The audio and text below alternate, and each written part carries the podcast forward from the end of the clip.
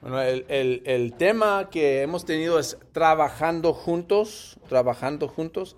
Y, y, y hemos estado hablando de la importancia de, de, de, trabajar en el reino de Dios. Que tenemos, cada uno tenemos, uh, tiene su, su, su obra, tiene su propósito. Y a veces pensamos que no, pues yo no sé predicar, enseñar, yo no sé uh, guiar los cantos, entonces yo no, pues no tengo nada que hacer. Pero es lo mínimo que hacemos, hermanos. La mayoría de lo que hacemos uh, en la iglesia pasa fuera de este edificio, en la comunidad, y de eso vamos a hablar más hoy, uh, como vimos que estamos cantando ese canto, Mi pequeñita luz, ¿verdad? Que, que tal vez muchos de nosotros conocemos. Eso es el, el, el, um, el, tema de hoy, Mi pequeñita luz, hablando de esa idea. ¿Hay alguien aquí que, que ha escuchado el término la contaminación lumínica? La contaminación lumínica es, es un problema que tenemos hoy en día mucho más que en el pasado que hay tanta iluminación por las luces de las ciudades que es difícil, por ejemplo, uh, ver las estrellas. Y nosotros, tal vez si ha vivido en, en, El Paso y dice, ah, pues hay una estrella, hay unos cuatro, pero cuando vamos, cuando salimos de la ciudad, estamos en las montañas o estamos muy lejos de la ciudad en la noche, pues han visto, pues en el rancho algo, pues se ve billones, millones y millones y millones de estrellas. Entonces, es parte del problema cuando hay contaminación ilumínica, es que se ve tanta luz, hay tanta luz que no se puede ver las estrellas. Y de hecho, pues tal vez ha pasado con ustedes como con nosotros que estamos muy lejos del paso, regresando a la ciudad, pero podemos ver por millas que pues ahí está el paso, se puede ver. Porque en el cielo puede ver el color, ¿verdad? La luz que está tocando hasta el cielo, puede, ah, pues ahí está el paso, se puede ver, aunque no puede ver la ciudad, no puede ver uno las, eh, las luces de la ciudad, pero puede ver hasta el cielo que brilla un poco anaranjado, ¿verdad? Porque hay tanta luz en esta ciudad que se puede ver desde muy lejos. Pues claro, esa luz, ¿verdad? Si, si estoy aquí muy lejos del paso y tengo aquí una lucita, pues se puede ver esta lucita muy, muy fuerte, pero si estoy dentro de la ciudad y tengo esa luz, pues casi no se ve, porque hay tanta luz aquí, Y aún lo vimos ahí con Carlos, ¿verdad? Que, que cuando prendió esa cosa, pues casi se ve, pero cuando apagaron las luces, pues se, puede ver mucho más. Entonces, de eso se trata hoy, hermanos, de esa idea de la luz y, y nuestro propósito en la oscuridad. Vamos a leer Mateo capítulo 5 empezando con versículo 14.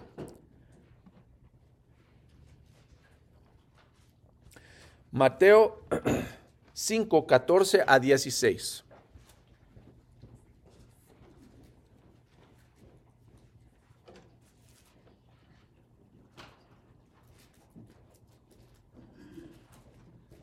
Olvidó un poco de agua antes de empezar.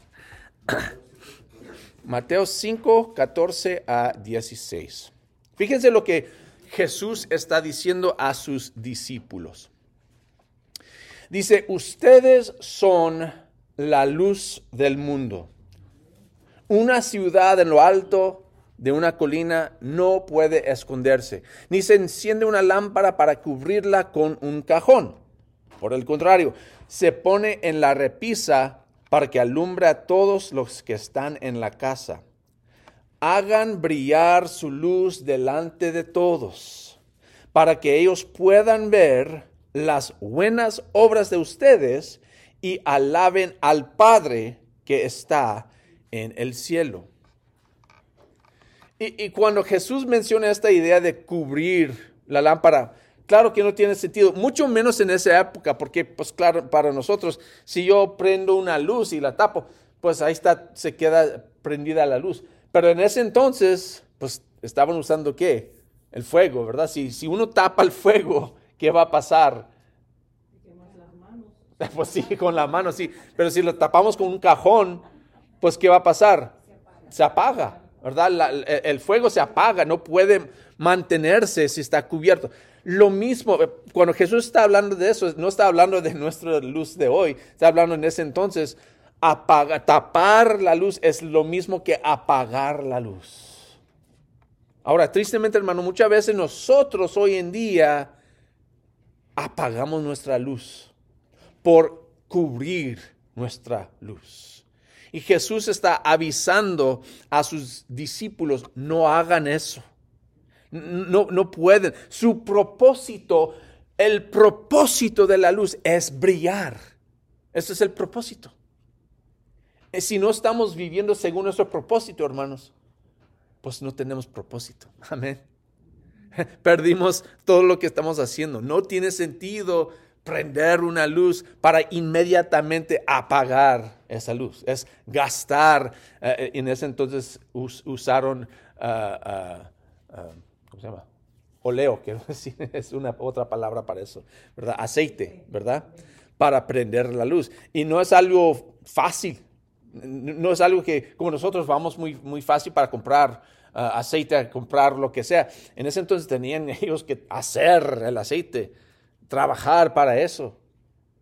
Gastarlo, prenderlo y apagarlo es como regañar al niño. Hey, no estés jugando con la luz.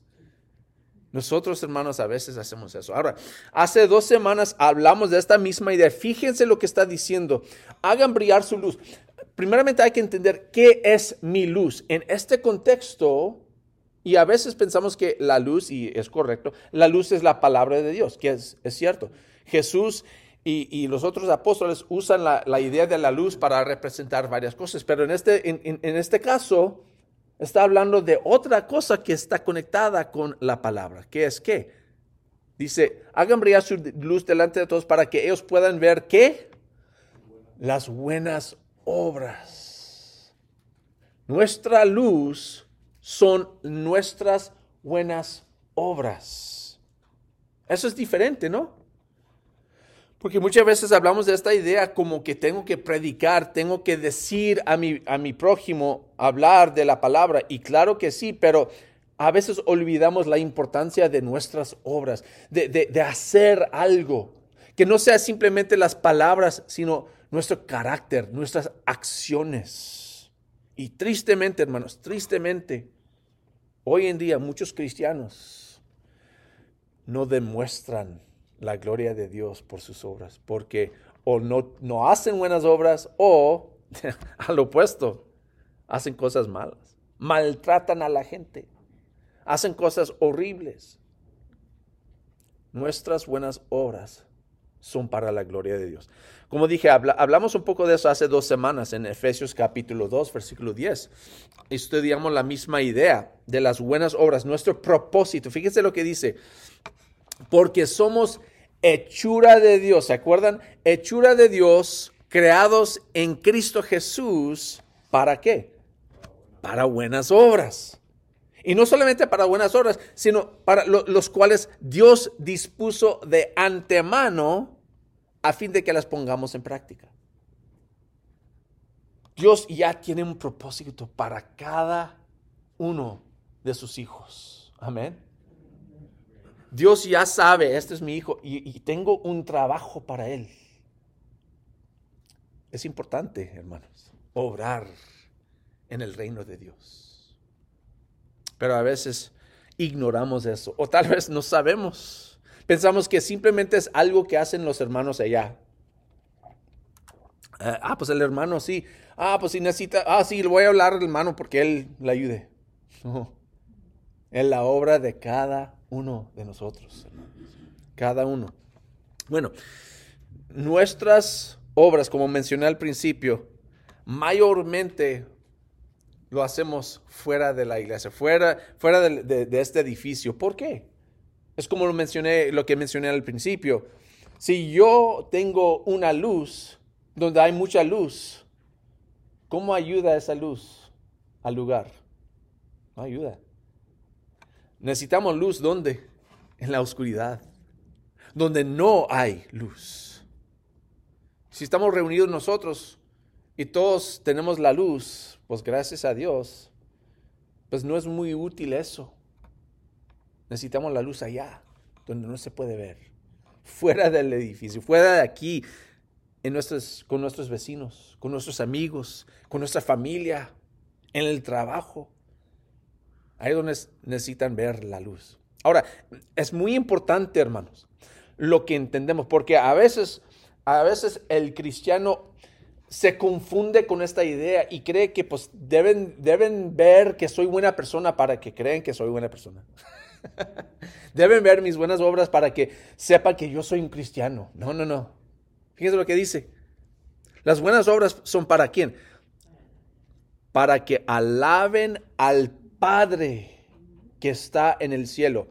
La Biblia dice otra vez y otra vez que nadie puede ver a Dios. Pero Él se revela por medio de nuestra luz. Qué increíble, ¿no? Qué increíble que el Dios del universo, el creador de todo, no revela su gloria Él mismo, así como que podemos, ahí está Dios. No, no. Él se revela por medio de su familia, de su iglesia, de sus hijos, nosotros.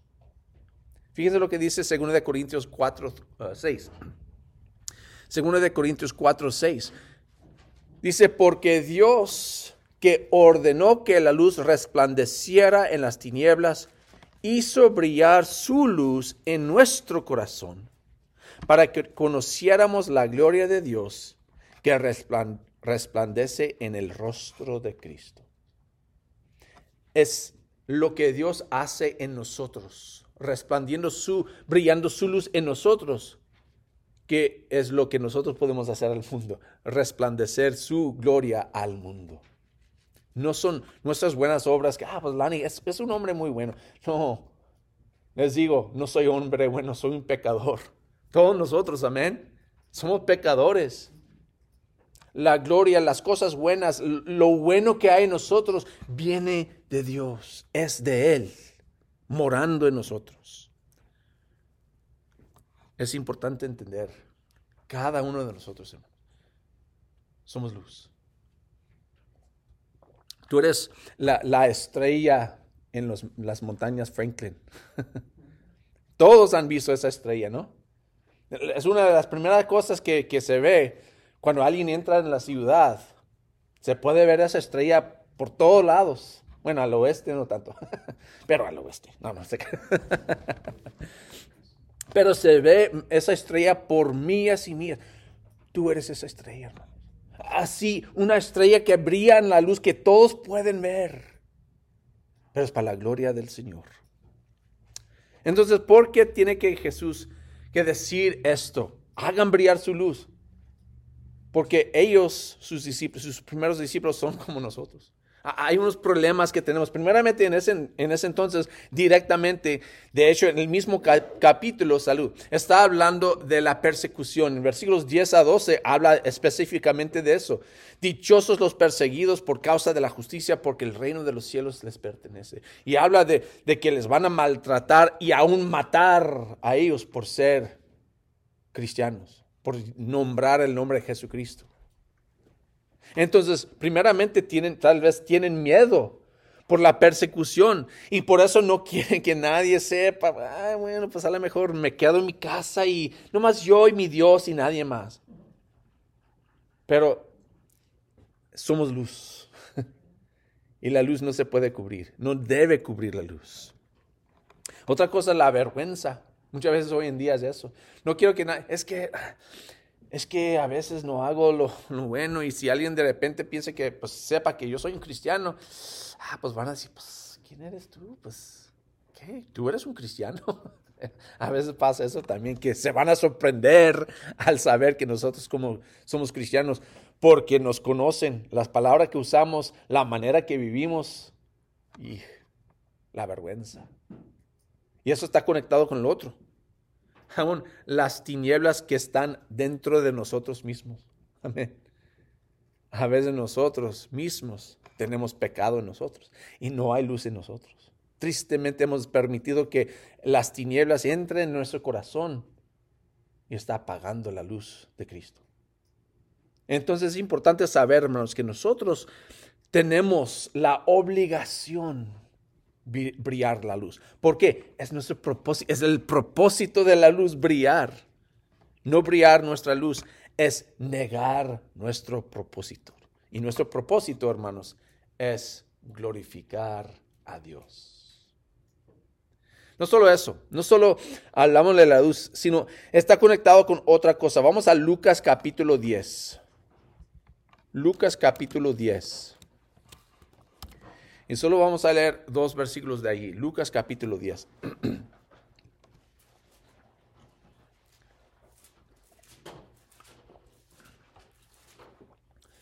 Eso es cuando eh, el Señor está escogiendo a personas para ir a compartir las buenas nuevas. Fíjense lo que dice Lucas capítulo 10, versículos 1 a 2.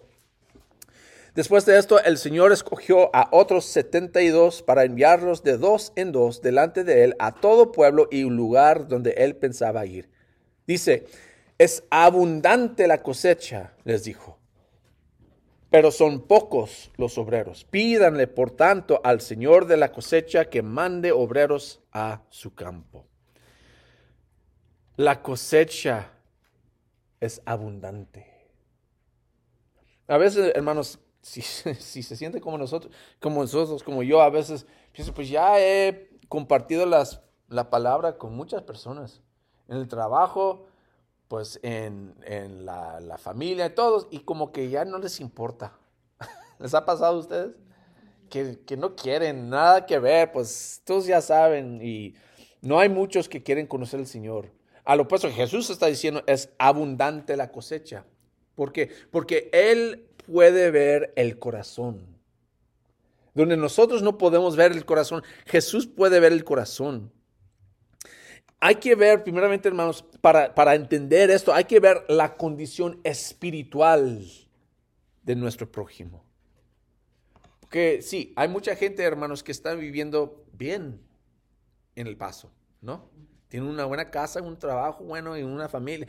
Todo, no se preocupa por nada. Pero también hay mucha gente que tiene muchas preocupaciones.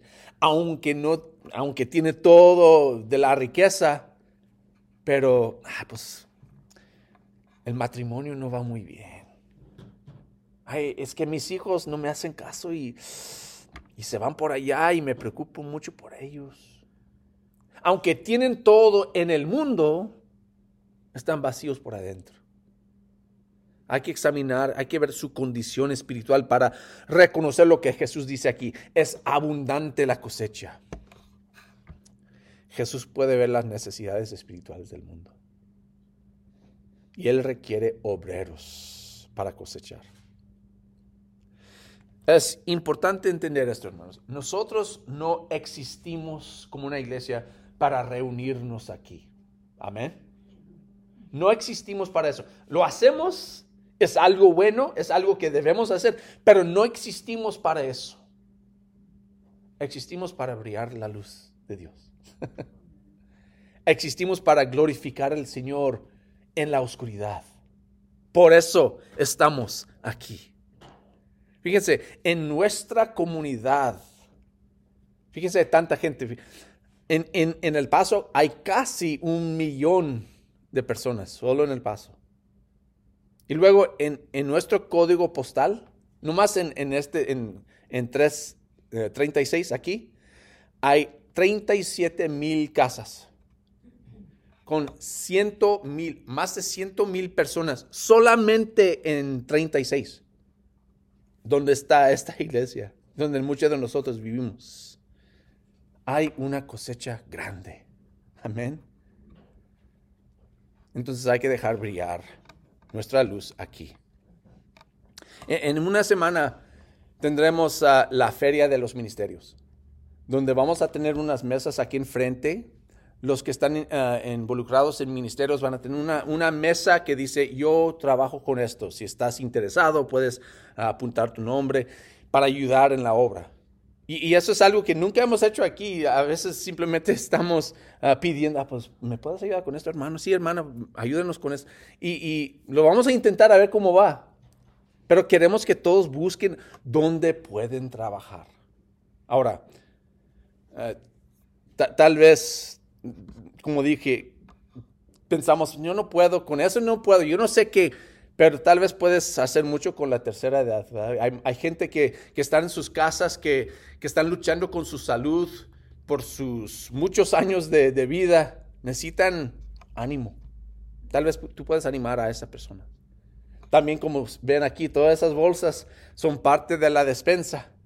Nosotros damos de comer a la comunidad. Puede ayudar con eso. La mayoría de la gente habla en español. La mayoría de la gente de esta iglesia habla inglés. Necesitamos personas para ayudar con la despensa, hermano. Visitar a los enfermos. No, hay, hay, unos que están enfermos que, pues, uno o dos personas no pueden visitar a todos ellos, pero usted también puede hacerlo, etcétera. Hay muchas cosas que podemos hacer, mandar cartas, que llamar por teléfono, muchas cosas. Hay unos requisitos para participar en las obras aquí. Primeramente, para brillar la luz de Cristo, tenemos que tener su luz en nosotros. Amén. No puedo brillar la luz de Cristo si yo no tengo su luz en mí.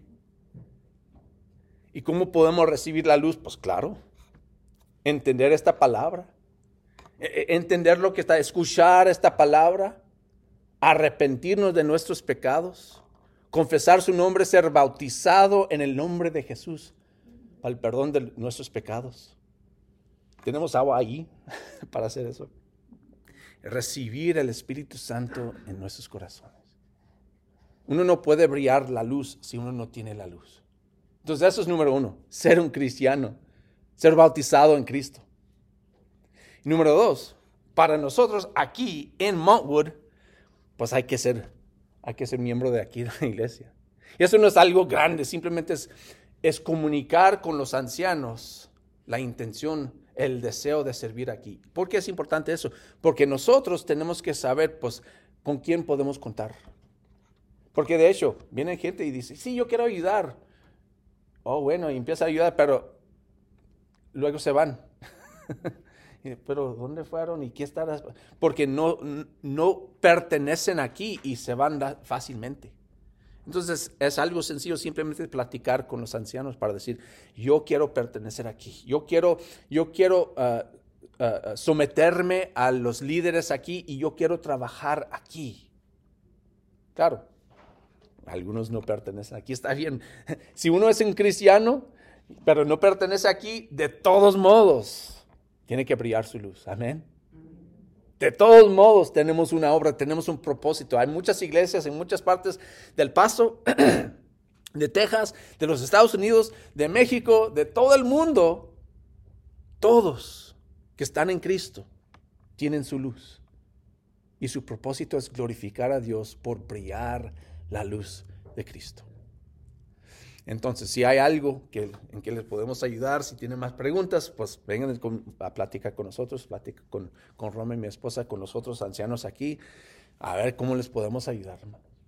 Vamos al Señor en oración para terminar aquí.